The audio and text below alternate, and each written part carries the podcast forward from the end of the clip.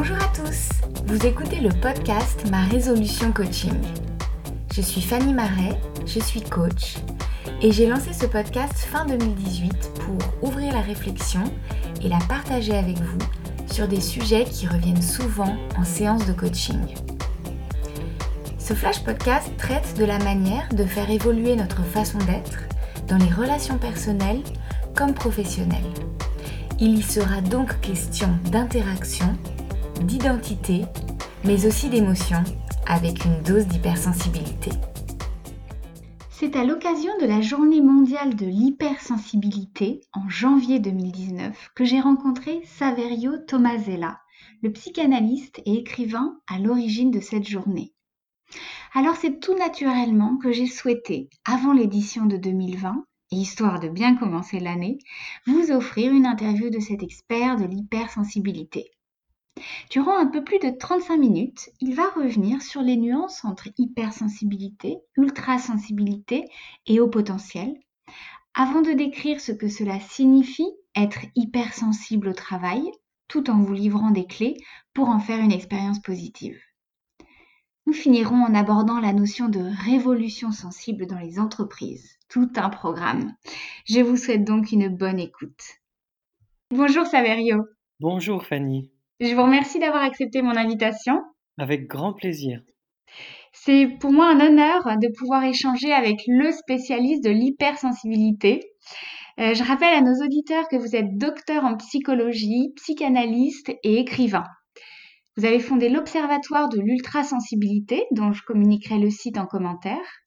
Et c'est vous qui êtes à l'origine de la journée mondiale de l'hypersensibilité, dont je parlais en introduction, et qui se tient chaque 13 janvier. Vous avez écrit de nombreux livres, parmi lesquels nous pouvons citer le roman initiatique À fleur de peau, mais aussi Attention cœur fragile, les hypersensibles et l'amour, et tout récemment Ultra sensible au travail, qui va justement être le thème de cette interview aujourd'hui. Alors avant toute chose, euh, que pensez-vous de nous réexpliquer ce qu'est l'hypersensibilité, ainsi que la différence que vous faites entre hypersensibilité et ultrasensibilité? Alors déjà, l'hypersensibilité ou sensibilité élevée, puisque dans de, nombreux pays on parle plutôt de sensibilité élevée ou de haute sensibilité, c'est tout simplement une sensibilité supérieure à la moyenne. Et d'après les statistiques que nous avons en Amérique du Nord et en Europe, cela concerne 25 à 30% de la population. Moi, je penche même vers 30% euh, plutôt que 25% Donc, ça fait des millions de personnes euh, en Europe.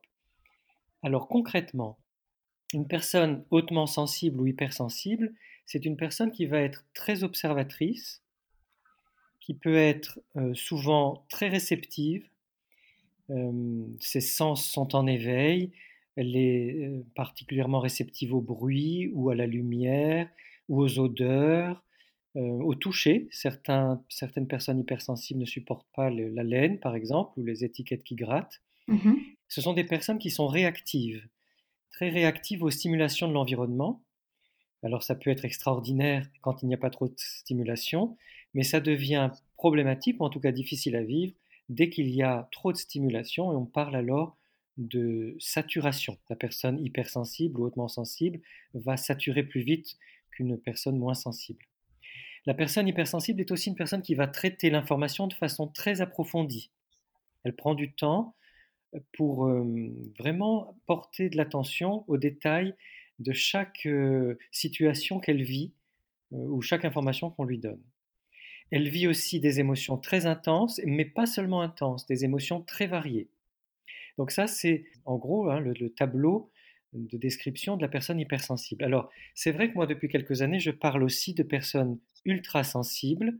La différence est, une nuance, hein, ce n'est pas une grande différence. Alors, déjà la personne ultra sensible le plus souvent vit bien son hypersensibilité. Elle a trouvé comment euh, en faire une force, ou en tout cas un atout, une, possibilité de rebondir, de, s'en servir euh, pour elle dans la vie ou au travail, etc. Donc elle vit bien sa sensibilité élevée, mais aussi elle fait preuve de beaucoup d'empathie. De l'empathie pas simplement envers des proches, des personnes connues, mais de l'empathie en général. La personne ultra sensible, c'est aussi une personne qui va faire preuve de créativité et qui généralement a beaucoup d'intuition. Mais pour tout le reste, ça reste la même description que la personne hypersensible. D'accord. Donc vraiment l'empathie est ce qui peut faire la différence entre une personne qu'on dit hypersensible et une personne que vous appelez ultrasensible. Voilà, l'empathie, la créativité, l'intuition, mais aussi une capacité, soit qui vient naturellement, soit parce que l'environnement a été favorable, une capacité à bien vivre sa sensibilité élevée. Mmh. Oui, c'est intéressant ce que vous dites là, parce que parfois on pourrait se dire, finalement, euh, sommes-nous tous hypersensibles euh, dès la naissance, ou très sensibles, disons, mais certaines personnes n'ont pas eu euh, la chance, disons, d'avoir cette sensibilité nourrie dans leur contexte familial, par exemple? Oui, alors ça c'est extrêmement important ce que vous dites là. Euh, parce que euh, au fur et à mesure des, années de recherche que j'ai faites euh, avec l'Observatoire de l'ultrasensibilité, avec des, collègues, nous nous sommes rendus compte que, enfin c'est une hypothèse encore, hein, nous sommes en train d'essayer de, continuer à la valider, nous nous sommes rendus compte que probablement tous les enfants naissent hypersensibles, c'est-à-dire avec une sensibilité élevée, du fait que leur cerveau rationnel n'est pas encore développé alors que leur cerveau limbique émotionnel est complètement développé à la naissance et que en fait 30% des enfants resteraient hypersensibles et le reste des enfants réussiraient à s'adapter à la société en diminuant le niveau de leur sensibilité. C'est vraiment une grande question. Alors, c'est vrai que de ce point de vue-là, il y a aussi les enfants qui ont la chance de naître ou de grandir dans des environnements qui accueillent la sensibilité, qui la valorisent euh, et qui leur permettent de l'exprimer et de la développer. Ces enfants-là n'ont aucun problème avec leur sensibilité élevée quand ils deviennent adolescents et adultes. Hmm. Et alors, quelle différence faites-vous entre les personnes que l'on dit à haut potentiel et les personnes hypersensibles? En fait, il n'y a pas de grande différence. Les personnes dites haut potentiel ou surdouées ou zèbres euh, font partie des hypersensibles. 90 à 95% des personnes à haut potentiel intellectuel sont des personnes hypersensibles. Il y a une toute petite minorité de ces personnes-là qui, justement en s'adaptant, euh, se sont débrouillées pour émousser leur sensibilité parce que sinon c'était trop difficile à vivre. Donc ces personnes-là, les zèbres ou les hauts potentiels, font partie de la grande famille des hypersensibles. En revanche, les hypersensibles en général ne sont pas forcément de haut potentiel intellectuel ou surdoués. Néanmoins, avec d'autres collègues, nous pensons que les hypersensibles sont des hauts potentiels émotionnels, sont des hauts potentiels sensibles, même s'ils ne sont pas des hauts potentiels intellectuels. Donc de toute façon, je pense que l'appellation haut potentiel convient aussi à tous les hypersensibles. Merci Saverio, je pense qu'il était important qu'on puisse clarifier euh, euh, et bien borner finalement le, sujet dont nous parlons aujourd'hui. Et ce qui va nous guider aussi dans notre réflexion, c'est l'adaptation ou non euh, des personnes très sensibles au monde du travail. J'aimerais aborder cette, cette notion de, de la relation au travail avec vous, car elle me semble vraiment importante et ça fait l'objet de votre dernier livre. Alors, je ne sais pas par où vous avez envie de commencer. Est-ce qu'on discute de, du travail, disons, classique au sein d'une entreprise, avec toutes les conséquences que cela implique pour les personnes sensibles? Le travail, le, lieu du travail, le monde du travail, c'est un monde qui reste encore sur un modèle ancien, on va dire, hein, de performance, de, de mécanisation, de technique, un monde qui est souvent encore très machiste, et donc un monde étranger à la sensibilité. Ce qui fait que pour les personnes euh, hautement sensibles, euh, hypersensibles ou ultrasensibles, c'est un monde très dur. C'est déjà un monde dur pour, toutes les personnes humaines sensibles euh, que l'on peut rencontrer, mais alors pour les mmh. personnes hautement sensibles, c'est un, c'est, un, un, environnement particulièrement pénible, lourd, décourageant et, et qui est fatigant. Alors fatigant, j'imagine déjà au niveau des sensations dont vous parliez tout à l'heure.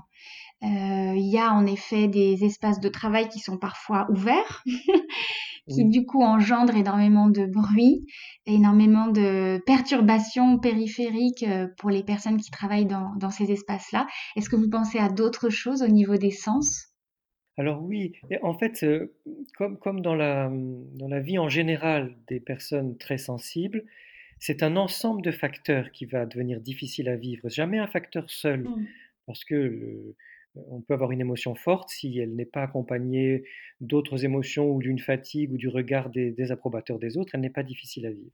Donc, si j'essaye de faire un peu une, liste des difficultés de ce que vivent les grands sensibles au travail, on a ces perceptions subtiles que, vit, que, que sentent hein, les personnes très sensibles, qui sont des perceptions subtiles à la fois sur les personnes et sur les lieux. C'est-à-dire la personne hypersensible va sentir tout de suite en arrivant au travail si l'ambiance est bonne ou pas bonne, s'il y a des tensions, euh, s'il s'est passé quelque chose. Toutes sortes de choses de cet ordre-là, qui vont déjà orienter son humeur de la journée, euh, si par exemple euh, certaines informations du début de la matinée ne sont pas bonnes.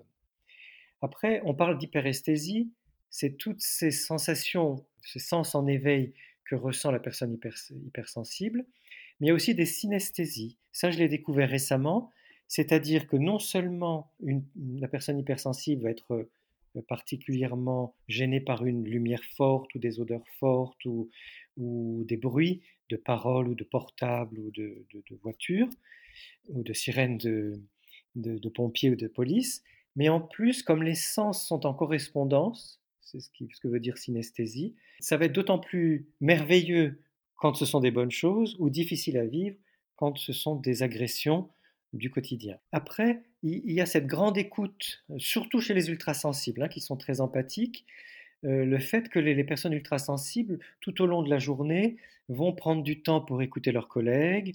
Et au bout d'un moment, cette grande empathie peut devenir fatigante. C'est-à-dire qu'on euh, est prêt à aider les, SDF dans la rue, euh, la collègue qui a mal à la gorge, un autre collègue qui, a des difficultés de couple. Mais au bout d'un moment, on a déjà beaucoup donné, donc on n'a plus cette énergie dont on aurait besoin pour travailler.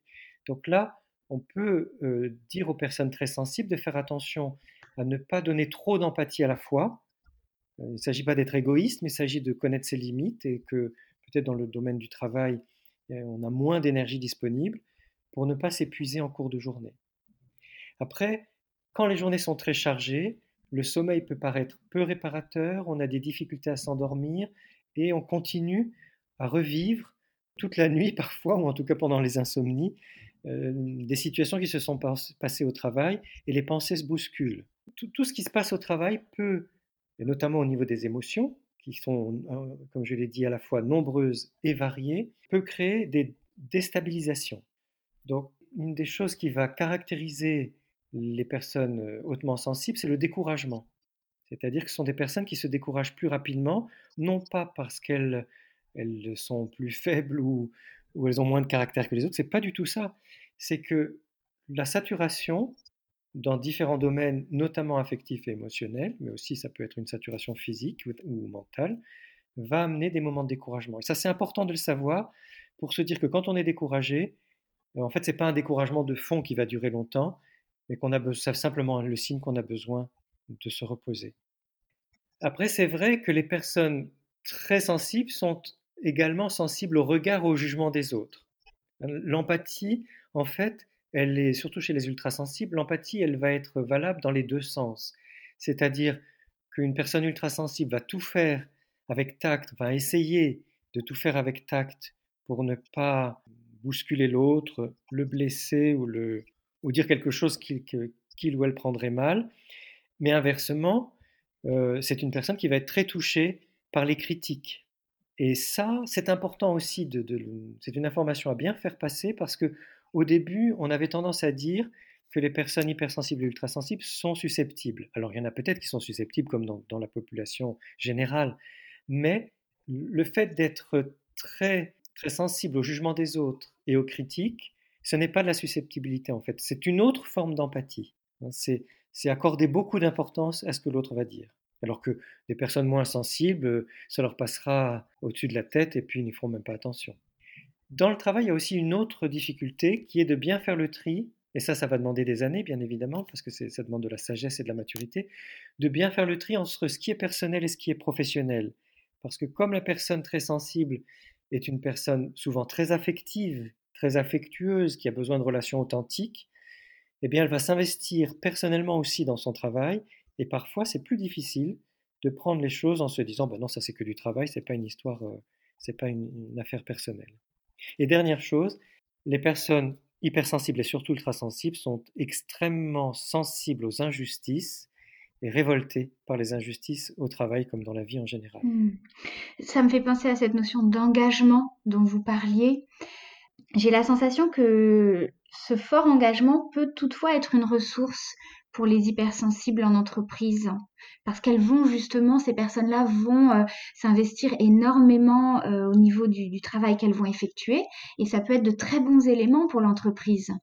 Alors oui, effectivement, vous avez raison, c'est important d'insister aussi, autant pour les personnes concernées que pour les employeurs ou les collègues, d'insister sur les aspects très positifs de la sensibilité élevée parce qu'effectivement, une personne très sensible va avoir à cœur de s'engager dans son travail, de se donner à fond, de faire au mieux, de peaufiner. Hein, il y a ce côté méticuleux des, hypersensibles qui fait que la, personne va essayer de, vraiment, euh, presque dans une espèce de perfectionnisme. Alors, le perfectionnisme peut avoir du bon quand il n'est pas excessif, mais ça, ça fait donc des personnes qui vont rendre un travail de très grande qualité. Parfois, je dirais même de trop grande qualité. J'ai entendu euh, plusieurs personnes me dire que finalement, euh, à trop bien travailler, elles en devenaient un petit peu euh, des éléments dangereux pour l'entreprise et l'ordre établi. Alors oui, ça c'est la grande question, vous avez raison d'en parler, c'est très important. Déjà, trop bien travailler ou trop de perfectionnisme peut nuire à la personne elle-même parce qu'elle peut se mettre elle-même sous pression. Donc ça, c'est important de trouver sa limite et de ne pas aller au-delà. Mais vous avez raison. Et depuis des années, que ce soit aux États-Unis ou en Europe, on parle de médiocratie, hein, c'est-à-dire de ces systèmes des entreprises, surtout des moyennes et grandes entreprises, à plus forte raison des grands groupes, qui finalement vont favoriser les personnes qui ne sont pas trop compétentes, pas trop brillantes, pas trop créatives, parce que sinon, c'est difficile d'être le responsable, enfin ces gens-là pensent que c'est difficile d'être le responsable d'une personne trop créative, trop innovante. Et donc, les personnes ultra sensibles qui sont en plus très créatives et qui s'engagent dans leur travail vont souvent euh, vivre au travail, parfois aussi en dehors du travail, dans la vie courante, mais en tout cas au travail, vont vivre des formes de rejet, justement parce qu'elles travaillent trop bien par rapport aux normes ou aux critères de l'entreprise ou simplement d'une personne euh, qui travaille avec elle, un, collègue ou une collègue ou un responsable ou une responsable. Et ça, c'est particulièrement décevant et décourageant parce que la personne ultra-sensible a besoin de pouvoir déployer ses compétences, sa créativité, sa générosité, et que c'est important, euh, on parlera de la révolution sensible plus tard, mais c'est important que les entreprises dès aujourd'hui acceptent ce défi que représentent les personnes ultrasensibles, parce que finalement, leur désir d'innovation, de créativité, de faire au mieux, est une immense chance pour l'entreprise et pour l'économie en général. En ce sens, je trouve aussi que les personnes hypersensibles se sont assez proches de la génération euh, y, dans le sens où euh, elle relève en fait les incohérences qui peuvent exister euh, au sein de l'entreprise. Vous citez d'ailleurs une femme dans votre livre qui vous a apporté ce témoignage en disant qu'elle voyait tout ce qui ne fonctionnait pas au niveau des process, qu'il lui semblait bon de devoir le communiquer et que finalement elle a senti qu'à un moment elle se mettait en risque. Oui, effectivement, hein, c'est une femme qui travaille dans un très grand groupe euh, de télécommunications et qui a dû apprendre, malgré elle, euh, à ne pas trop critiquer, enfin critiquer dans le bon sens, c'est-à-dire ne pas apporter, comment dire, d'observation trop poussée sur les dysfonctionnements des processus à l'intérieur de l'entreprise et ne pas proposer trop de solutions à ces dysfonctionnements, sinon elle était mal vue. Mais elle, contrairement à une autre des personnes que j'ai interviewées qui a fini par partir de ce même très grand groupe et a créé son entreprise par ailleurs, euh, cette première personne, elle a trouvé cette mesure, ce dosage qui lui permet, tout en ayant un poste de responsabilité important, d'apporter des petites réformes euh, au fur et à mesure auprès des personnes qui les acceptent et puis de, doser quand c'est possible, quand ça n'est pas possible. Ah, c'est un bel exemple. Je suis, je suis contente qu'on le partage parce que c'est vrai que la plupart du temps, les personnes hypersensibles sont un peu en quête de solutions, de savoir comment procéder si elles ont envie malgré tout de rester dans les entreprises au sein desquelles elles travaillent. parce que l'issue pour certaines personnes peut être de créer son entreprise, comme vous disiez tout à l'heure, mais ce n'est pas encore le cas pour tout le monde. Oui, il y a des personnes qui ont cette audace ou l'opportunité de créer une entreprise, même en étant auto-entrepreneur, enfin d'une toute petite entreprise, et c'est très bien. Généralement, ça, ça convient très bien, le travail indépendant convient très bien aux personnes euh, hypersensibles et ultrasensibles, mais il y en a qui soit n'ont pas le goût, soit n'ont pas la possibilité, et c'est bien qu'elles trouvent à l'intérieur de l'entreprise où elles sont, progressivement, euh, comment s'en sortir. Alors, j'en profite pour préciser qu'il n'y a pas de solution miracle, euh, que si elles existaient, on les connaîtrait tous et toutes, ces solutions miracles, euh, en revanche, il y a des témoignages, notamment dans le livre, hein, Ultra sensible au travail, il y a des témoignages de personnes qui s'en sont sorties, et chacune à sa façon, parce que chaque personne est différente, et chaque environnement de travail est différent. C'est important de le dire euh, pour que chacune et chacun trouve ses propres solutions en, sachant que c'est possible. Est-ce que finalement les personnes euh, qui s'en sortent ne sont pas celles qui ont appris à bien se connaître? Oui, c'est sûr. C'est le grand conseil qu'on pourrait donner aux personnes hautement sensibles, c'est de bien se connaître parce qu'elles vont côtoyer un peu de personnes euh, comme elles, très sensibles, qui, si elles sont informées sur l'hypersensibilité, vont les comprendre, mais beaucoup de personnes qui ne sont pas comme elles ou qui ne sont pas du tout informées et qui auront du mal à les comprendre. Donc, la difficulté dans un monde d'apparence, où l'apparence compte hein, beaucoup, c'est que nous nous nous laissons influencer par ce que les autres pensent et disent de nous. Or, le chemin de la connaissance de soi, il permet justement de se libérer de cette trop grande focalisation sur ce que les autres vont dire, penser de nous. Et ça, la connaissance de soi va permettre de dire ah ben moi je suis comme ça, je suis plus sensible que la moyenne, j'ai des émotions plus fortes, des émotions plus variées ou des sensations plus développées, des, intuitions très très nettes, euh, une un grand désir de créativité. Et effectivement, je suis peut-être différent de la majorité des personnes que je côtoie, mais c'est comme ça, je suis comme ça. Plutôt que de vouloir se conformer à la majorité quand on ne se connaît pas assez, la connaissance de soi permet justement de s'accepter de mieux en mieux tel qu'on est, avec ses différences. Ce que vous soulignez là, finalement, c'est euh, la grande importance que les hypersensibles accordent au regard de l'autre dans le monde du travail, euh, quand vous accompagnez des, personnes qui éprouvent des difficultés vis-à-vis de ce regard de l'employeur, du manager, comment est-ce que vous les accompagnez au mieux sur ce sujet-là? L'accompagnement d'une personne euh, hautement sensible, c'est un accompagnement global. En fait, jusqu'à présent, je n'ai pas accompagné, même si les personnes viennent pour un burn-out ou une difficulté un reclassement, un licenciement, etc., ou un désir de créer une, entreprise, je n'ai jamais accompagné la personne uniquement par rapport à sa problématique de travail, parce que trouver en soi les forces, les ressources personnelles qui vont permettre de déployer sa grande sensibilité au travail, ça va être les mêmes ressources qui vont permettre de déployer sa grande sensibilité en famille, dans le couple, avec les amis, dans des situations publiques, etc. Et donc, le plus important, c'est d'abord de repérer cette grande sensibilité. Beaucoup de personnes, même si aujourd'hui il y a des livres, des articles, des podcasts et des émissions comme celle que vous enregistrez là, qui, sont d'une immense aide, hein, parce que ça permet vraiment à de nombreuses personnes de se reconnaître et de se sentir soulagées en se disant ah ouf je ne suis pas folle ou pas anormale ou pas à côté de la plaque. Donc déjà ça c'est très important. Mais on a aussi besoin chacune et chacun, avec cette grande sensibilité, de connaître comment elle résonne en nous, comment elle se, comment elle se manifeste, comment elle va être euh, source de, grande joie, de grand bonheur, mais comment elle peut être aussi parfois à l'origine de souffrance. Comment ça s'est passé dans, notre histoire avec nos parents, nos frères et sœurs, nos, euh, professeurs euh, à l'école et au collège, au lycée, à l'université. Comment ça s'est passé parfois dans les premiers emplois et que tout ce panorama va permettre, après concrètement, de passer à une logique beaucoup plus euh, de solutions, de trouver les bonnes solutions dans ce travail où on est là, dans telle entreprise ou dans cette création d'entreprise. En fait, c'est un, processus global de, comme vous disiez, de connaissance de soi, d'acceptation de, soi-même avec cette sensibilité-là, d'audace de, de, ce qui vient de nos intuitions et de notre créativité, et après de communication. Comment je vais pouvoir communiquer tout ça à mes collègues, aux responsables, aux patrons, etc. Euh, ou alors aux clients, aux fournisseurs quand on est soi-même à la tête d'une entreprise? Oui, finalement, c'est un accompagnement personnalisé. Je suis complètement d'accord avec vous là-dessus parce que, en effet, au-delà des livres, euh, et de tout ce qui existe, euh, la personne a besoin de comprendre qui elle est. Et puis, je trouve que ça évite de se faire enfermer, entre guillemets, dans l'étiquette hypersensible qui parfois euh, peut presque aboutir à, être euh, un frein. Euh, certaines personnes vont se dire bah oui mais je suis hypersensible alors du coup c'est compliqué pour moi au travail. Mais je pense qu'au contraire ça doit permettre un apprentissage approfondi de soi.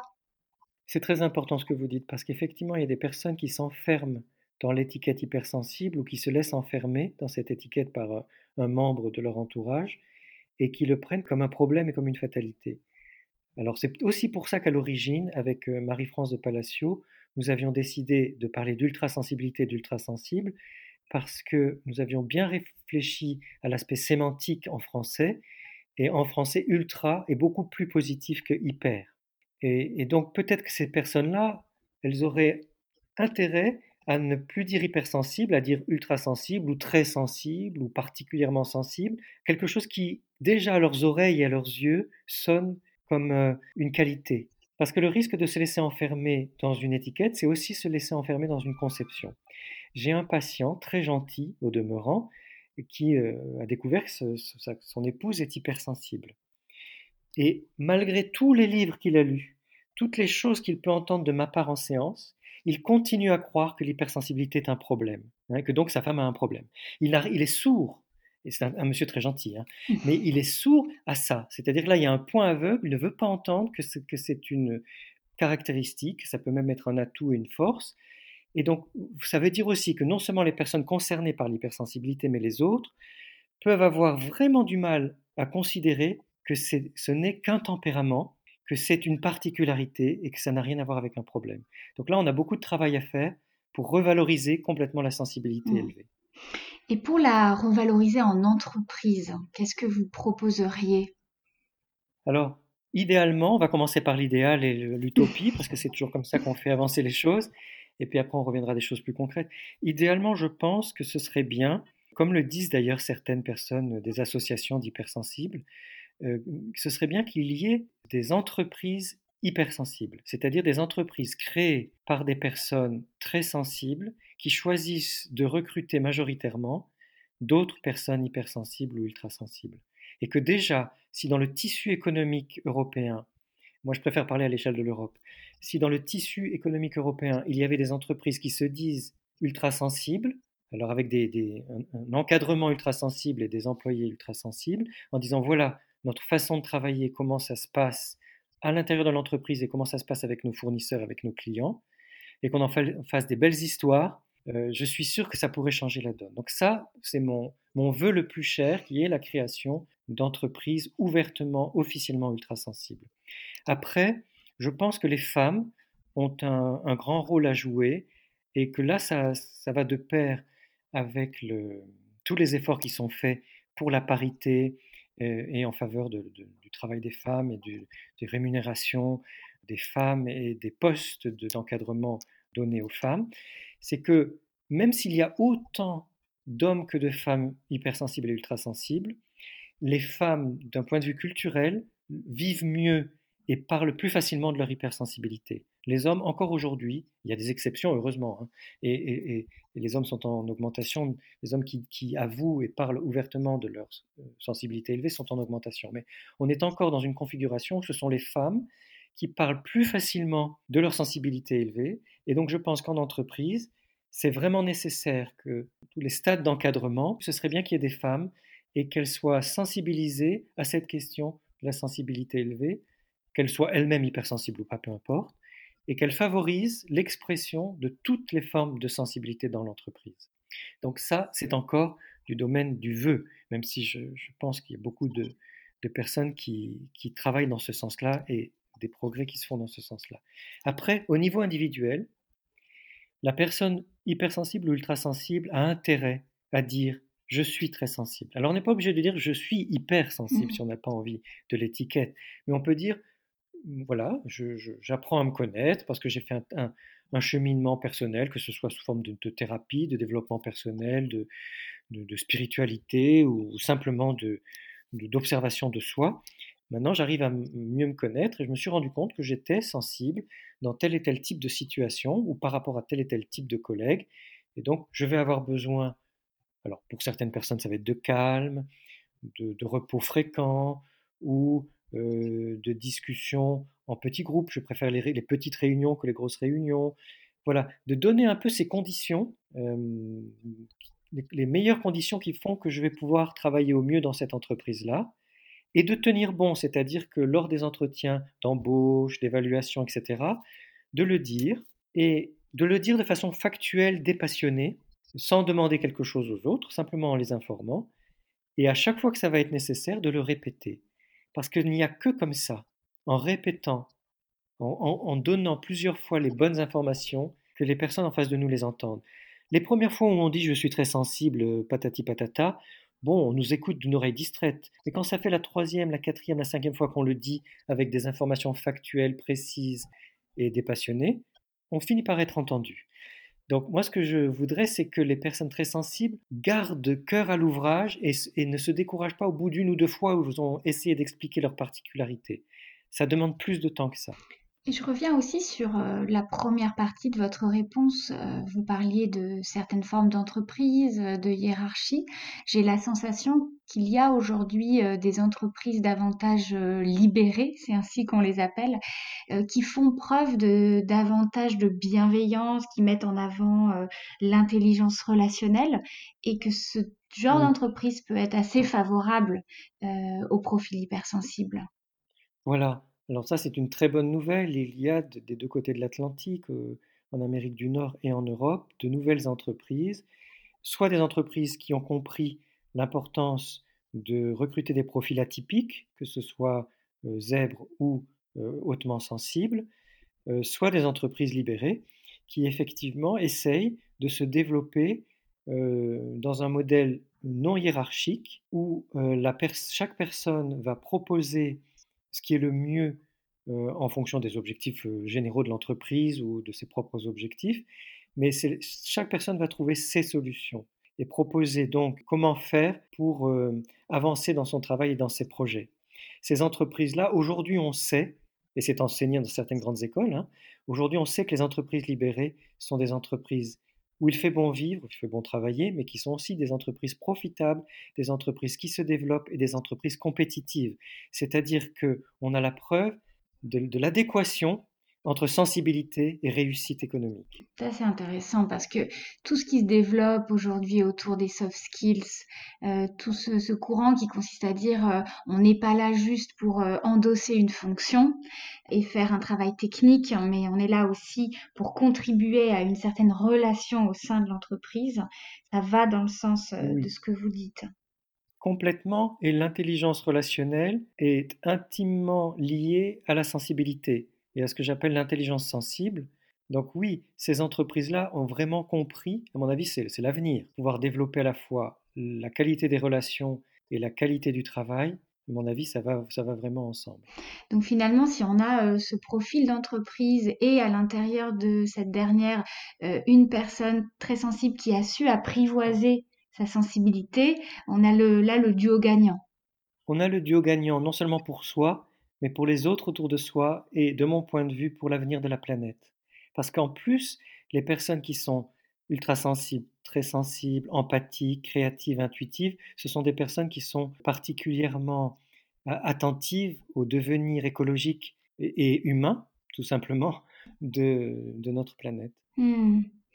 Alors sur cette note positive, j'aimerais euh, finir, si vous le voulez bien, en citant euh, la fin de votre livre qui m'a, euh, en tout cas à titre personnel, fait grand bien. vous dites les personnes qui vivent suffisamment bien leur grande empathie et leur sensibilité élevée sont en mesure d'en faire un atout précieux dans le cadre de leur activité professionnelle. Et vous parlez en fait d'observation, de, réflexion approfondie, de sympathie et d'amour du travail bien fait, sans oublier l'intuition, l'imagination, qui peuvent justement euh, leur permettre de bien naviguer au sein de l'entreprise. Oui, tout à fait. Je pense que c'est important que nous ayons un message très positif, très encourageant. Il est vrai que c'est parfois difficile d'être très sensible dans certaines situations et avec certaines personnes peu sympathiques ou peu accueillantes, mais dans l'ensemble, que ce soit en famille, dans la relation amoureuse, amicale ou bien sûr au travail, cette grande sensibilité peut de plus en plus devenir un tremplin pour de très très très belles réussites. Merci beaucoup Saverio. Merci Fanny. Je pense que vous avez apporté euh, des pistes vraiment intéressantes pour les personnes hypersensibles dans le monde du travail mais aussi en dehors. Euh, si les personnes ont envie de continuer à vous suivre et de, se renseigner sur ce thème de l'hypersensibilité, où est-ce qu'elles peuvent vous retrouver? Alors, euh, je suis peu présent sur les réseaux sociaux, mais tout de même un petit peu. Donc, il y a Facebook avec mon nom et Instagram aussi à mon nom, Saverio Tomasella. Et les 12 et 13 janvier, donc le 12 janvier, c'est un dimanche, à 11h, il y a une conférence sur la sensibilité élevée qui aura lieu à Paris à l'Entrepôt dans le 14e. L'Entrepôt, c'est un, c'est un restaurant euh, un peu alternatif. Donc une conférence qui sera suivie d'un brunch et d'un concert avec mon ami Jörg Pfeiffer, qui est aussi euh, à la fois euh, au potentiel intellectuel et au potentiel sensible, qui chantera avec sa guitare. Le 13 janvier, il y a deux rencontres possibles. La première à l'univers d'Esther à 14h. L'univers d'Esther, c'est dans le Marais. C'est une librairie et donc là, il y aura une rencontre aussi sur ce thème. Et le soir, une rencontre à 18h, 18h30 euh, organisée par euh, Louis Média sur le thème aussi de la sensibilité élevée. Donc trois rendez-vous possibles euh, le 12 et le 13 janvier. Merci Saverio, à, bientôt. J'espère que cet épisode vous aura intéressé. Vous pourrez le retrouver sur SoundCloud, Apple Podcast et Spotify. N'hésitez pas à vous abonner sur la plateforme de votre choix pour être notifié des prochains épisodes et à laisser un avis sur iTunes. Ça contribue à faire connaître le podcast et à le faire perdurer. Vous pouvez aussi le faire sur les pages Instagram et Facebook de Marais Solutions Coaching en trois mots, comme le nom de mon site internet, où vous retrouverez mes propositions d'accompagnement individuel et professionnel. Merci et à bientôt